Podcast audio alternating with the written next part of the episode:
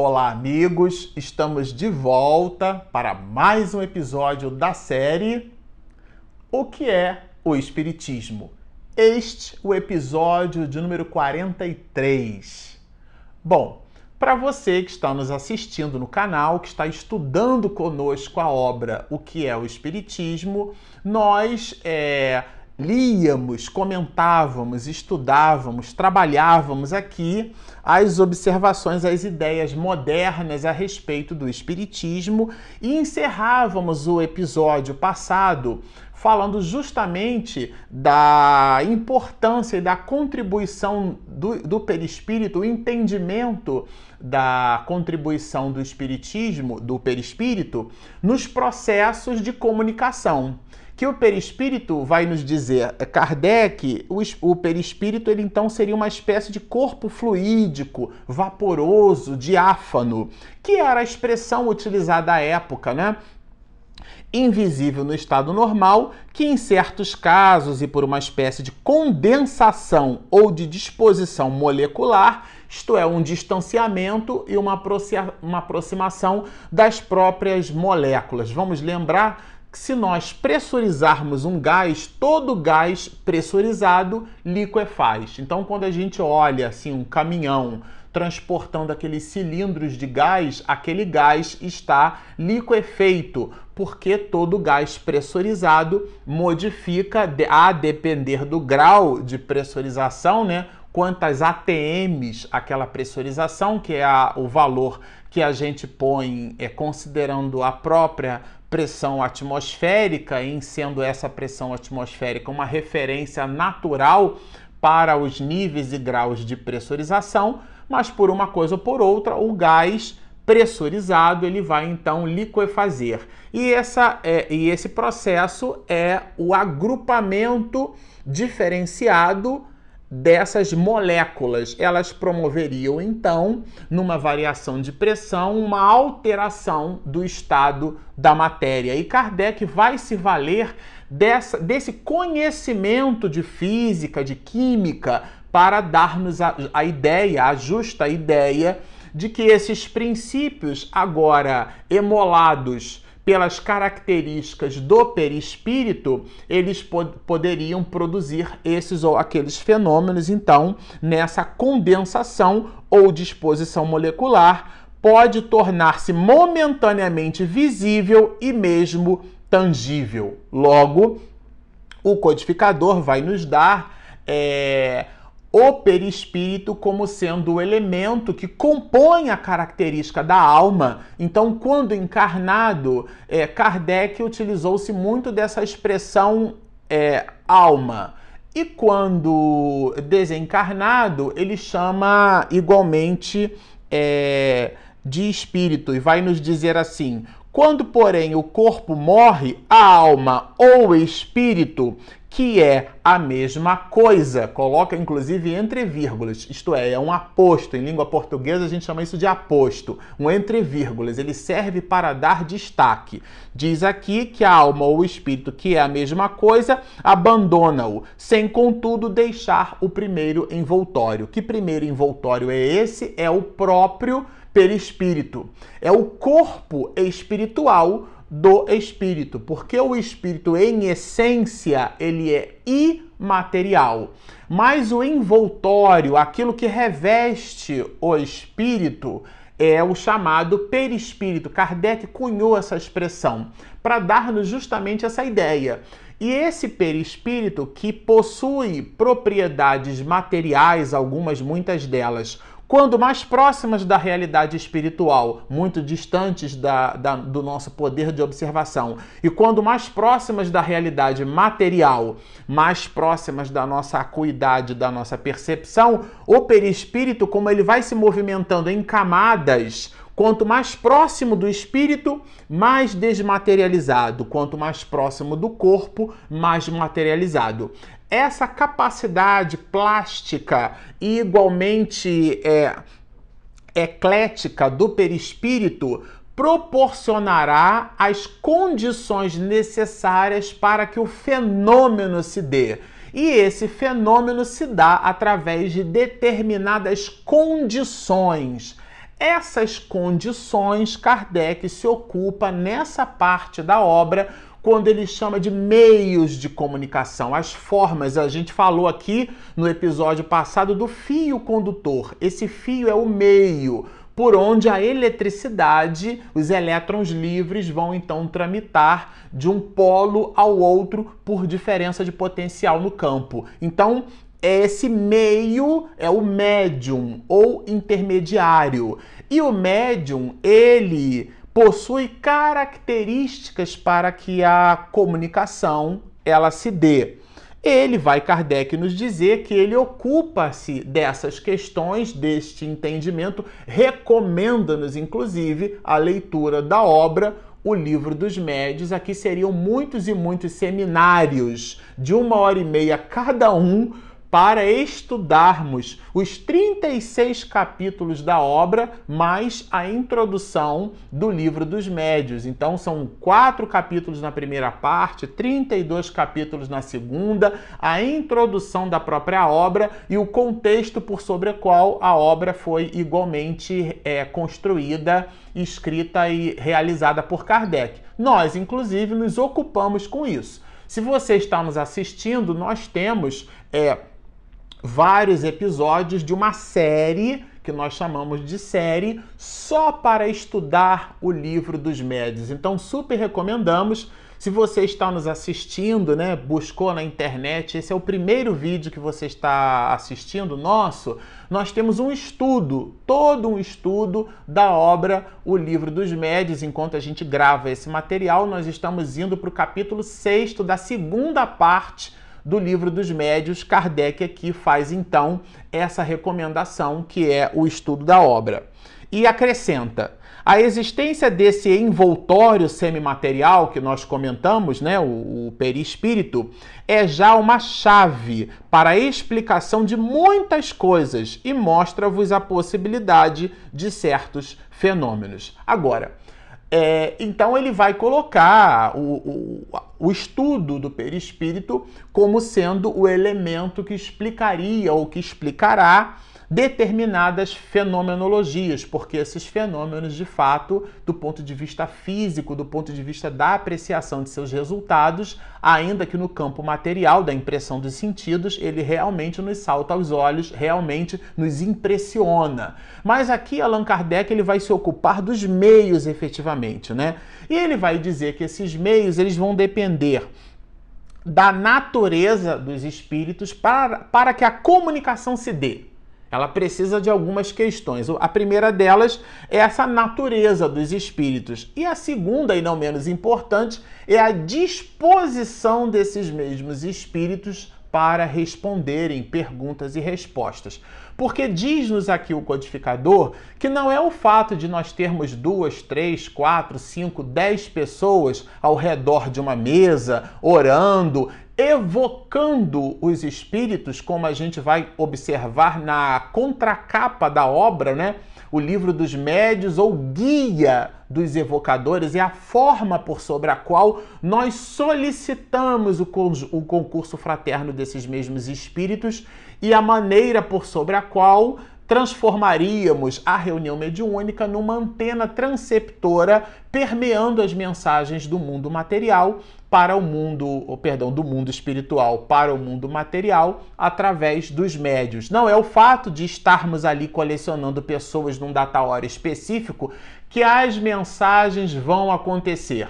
Primeiro é preciso entender a natureza dos espíritos que se comunicam. Podem ser espíritos frívolos, que, que percebem a nossa necessidade de evocação, mas porque são frívolos, eles brincam conosco e simplesmente não sensibilizam determinados médios para se comunicarem e a reunião fica vazia.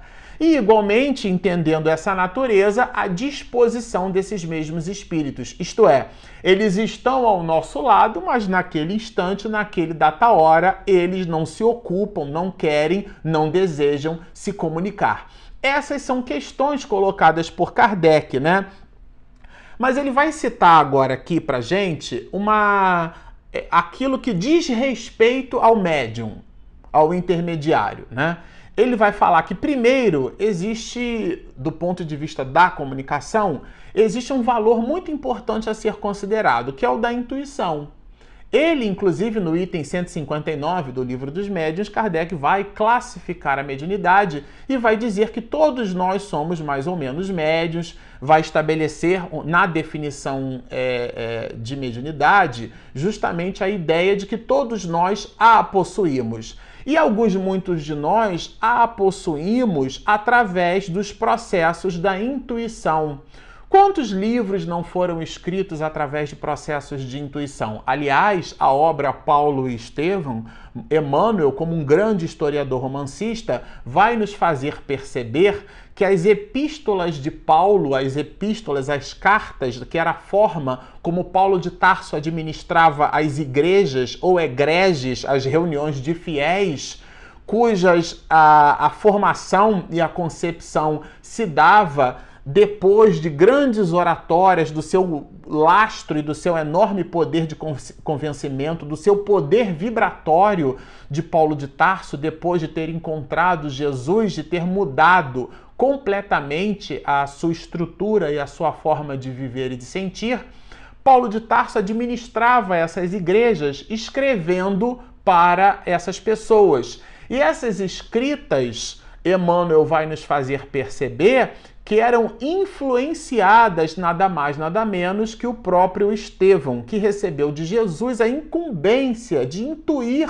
Paulo de Tarso na escrita dessas mesmas cartas. Já eram os meios de comunicação já no cristianismo primitivo se valendo presente, porque até aquele instante, o que nós possuíamos de disseminação de conhecimento era a disseminação verbal dos fatos e da cultura que se multiplicava. Os egípcios tinham uma uma grande noção do poder das escritas, muitas civilizações, mas Paulo de Tarso se ocupou disso. E essa escrita possuía a intuição que era dada nada mais nada menos por Estevão, que para você que leu, que estudou o romance, tratava-se do irmão de Abigail e Abigail era a noiva do próprio Saulo, que convida para participar de uma sessão de apedrejamento e ela observa ali o seu próprio irmão estando sendo apedrejado, amando do seu próprio noivo, o que lhe é, reservou um conflito muito grande. Mas se você não leu o romance, a gente não vai contar a história toda.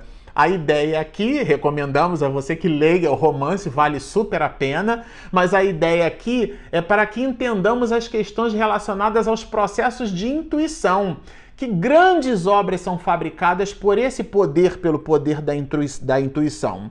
E e depois disso, Kardec vai nos dizer que além da intuição, nós possuímos como mecanismos, é, como meios dessa mesma comunicação, é, processos através de escrita, por exemplo, usando-se uma cesta. Então, a cesta era amarrada, amarrava-se um lápis na cesta e o médium tangenciava, tocava com a ponta dos dedos essa cesta e essa cesta, então, ela se mexia. Mais tarde percebeu-se que poderíamos tirar a cesta e colocar a mão do médium é, por sobre a, o lápis e que os processos de comunicação, esse processo é, se dava, né?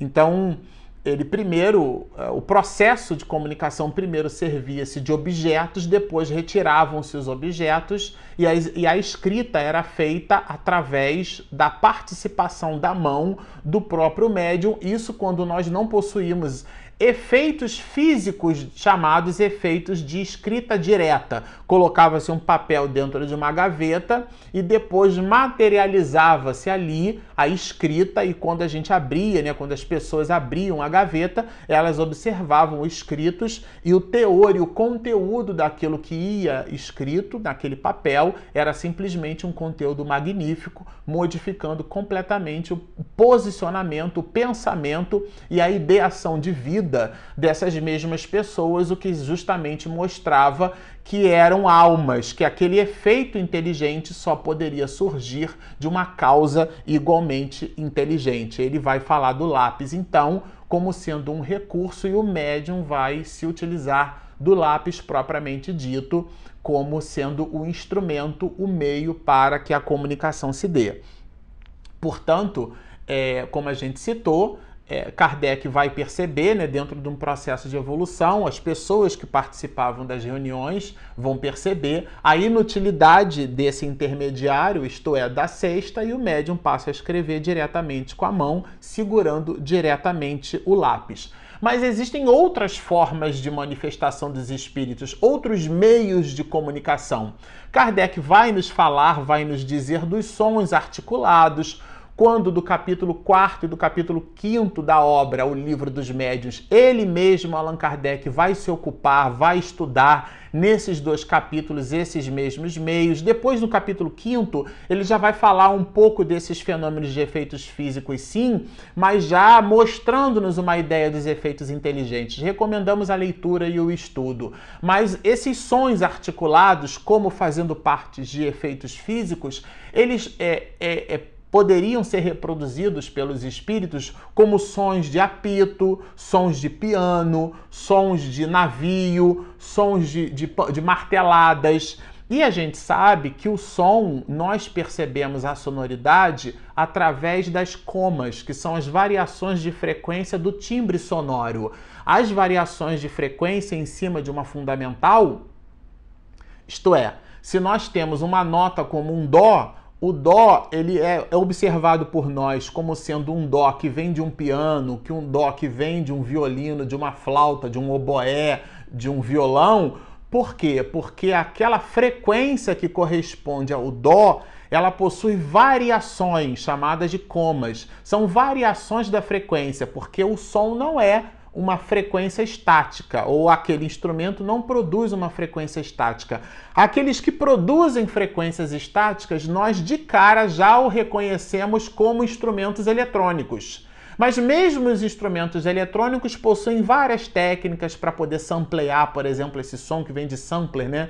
Que é a gravação do som e depois a demonstração do som por frequências variadas, enfim.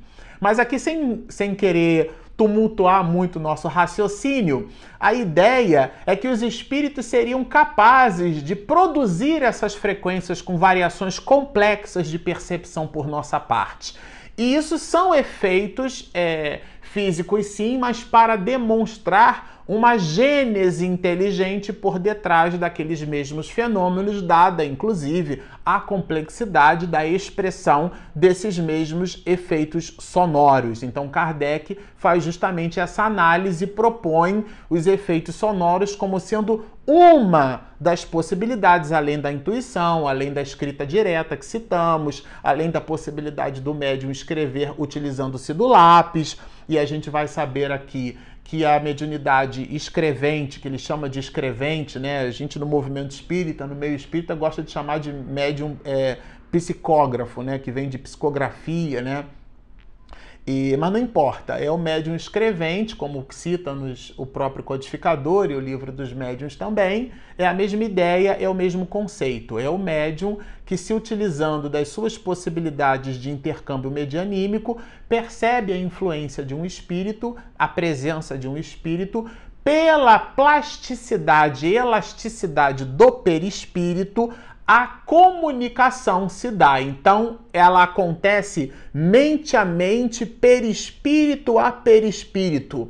O perispírito é o, vamos dizer assim, é o médium do médium, é o meio do médium. O perispírito que compõe inclusive a realidade do médium, porque o médium, ele é uma tríade, ele é o espírito propriamente dito, que é o ser pensante, é o perispírito, que é o corpo espiritual do espírito, e é o corpo físico, que é o instrumento de que esse espírito se serve com o seu perispírito para evoluir, portanto, para reencarnar. Essa tríade, agora disposta na condição de médium, utiliza-se do seu perispírito, que é o elemento comum igualmente ao espírito desencarnado, porque o espírito desencarnado ele não tem mais corpo, ele é um espírito e possui perispírito. Mas o espírito encarnado que possui corpo também possui perispírito. Então o perispírito de ambos é um instrumento, é o agente capaz de permear o pensamento desse espírito através desse mesmo perispírito.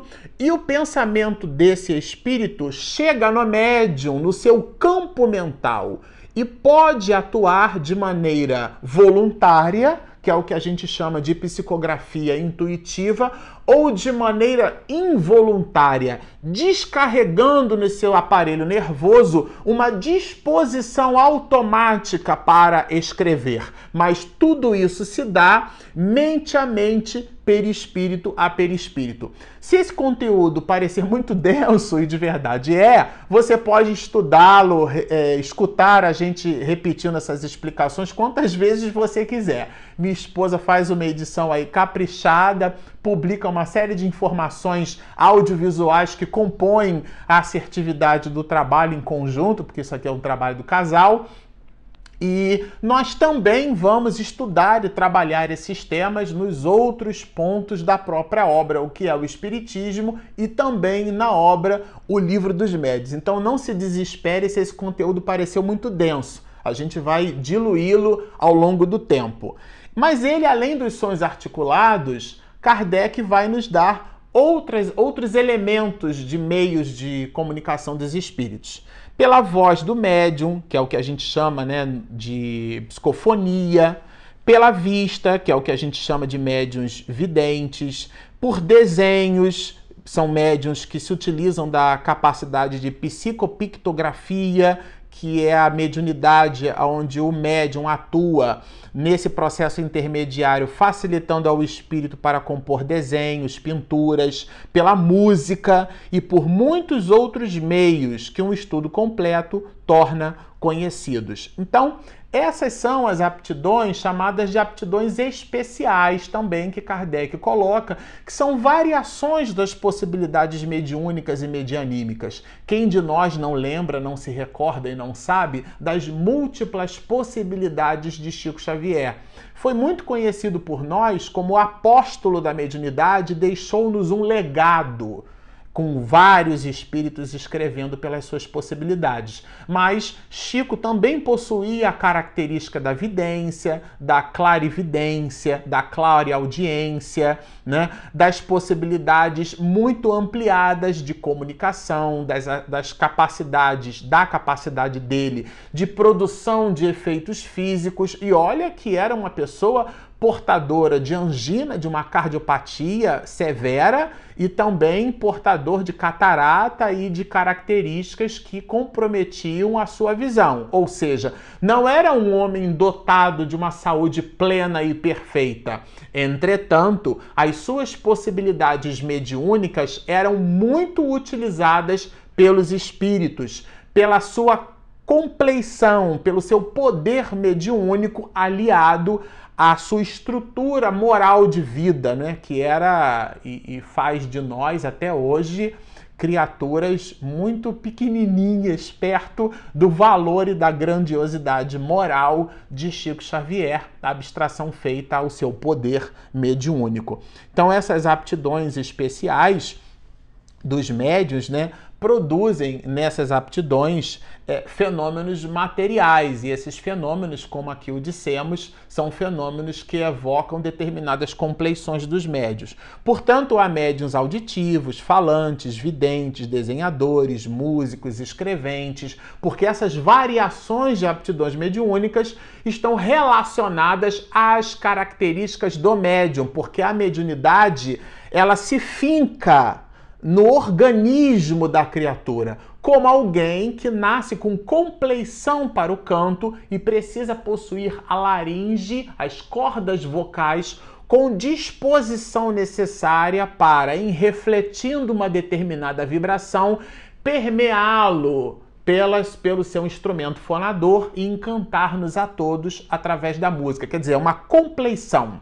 Assim como a criatura tem uma compleição para o canto, ela também tem compleição mais ou menos ostensiva para o exercício da mediunidade. Kardec coloca isso aqui como aptidões especiais. O que há de especial é a multiplicidade, a variação dessas mesmas possibilidades das, da condição da comunicação, os meios de comunicação, que é o mote aqui desse estudo.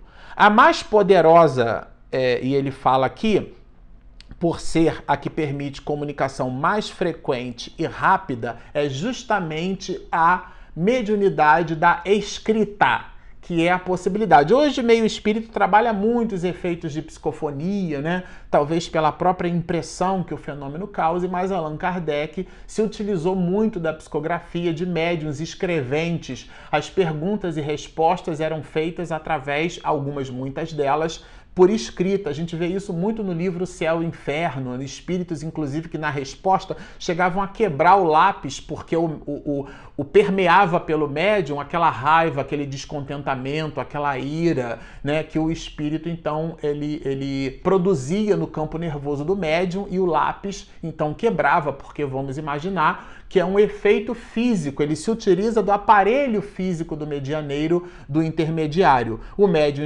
escrevente apresenta numerosas variedades, ele vai falar aqui da mediunidade é, escrevente mecânica e do médium intuitivo, que foi aquele que citamos, aquele que recebe nessa interpolação de comunicação perispírito a perispírito, como sendo fio condutor o pensamento do espírito com o pensamento do médium, permeando por esse perispírito, isto é, por esse fio condutor, visita o campo nervoso do médium e o instrumento, a glândula responsável, se assim podemos dizer, por através de processos químicos, né, formar sinapses cerebrais e permitir a exacerbação do conteúdo pertence ao médium. Logo, essa manifestação tem características físicas, mas tem a sua psicogênese no espírito. Então, é o espírito desencarnado que fala com o espírito encarnado, agora médium, e o meio de que ele se utiliza é o próprio perispírito como instrumento condutor. A qualidade, e aqui para a gente encerrar, a qualidade essencial de um médium está na natureza dos espíritos que o assistem, nas comunicações que recebe, antes que nos meios de execução. Logo, o atributo essencial do médium é o seu valor de moralização perante a vida, porque é esse que vai determinar o nível de sintonia vibratória que aquele médium é capaz de estabelecer.